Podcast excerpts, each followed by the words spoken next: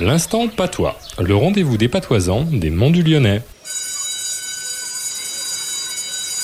Bonjour professeur Claude. Bonjour Stéphane, Alors professeur, ben, dites-nous quel est le mot de patois de la semaine c'est corps ou car Corps ou car Et qu'est-ce que ça veut dire Chercher. D'accord. Je vais corps ou car la queue. Ce n'est pas je vais chercher la queue. Les deux se diraient de la même manière en français. Je vais chercher la clé. Mais chercher, c'est quand on l'a égarée, alors que corps ou car, c'est quand on sait où elle se trouve. En français, on peut employer quérir, mais qui dira à un enfant ou même un adulte, va quérir la clé. Plus personne. Merci professeur Claude. Rendez-vous la semaine prochaine. Toi, à la semaine à Kevin.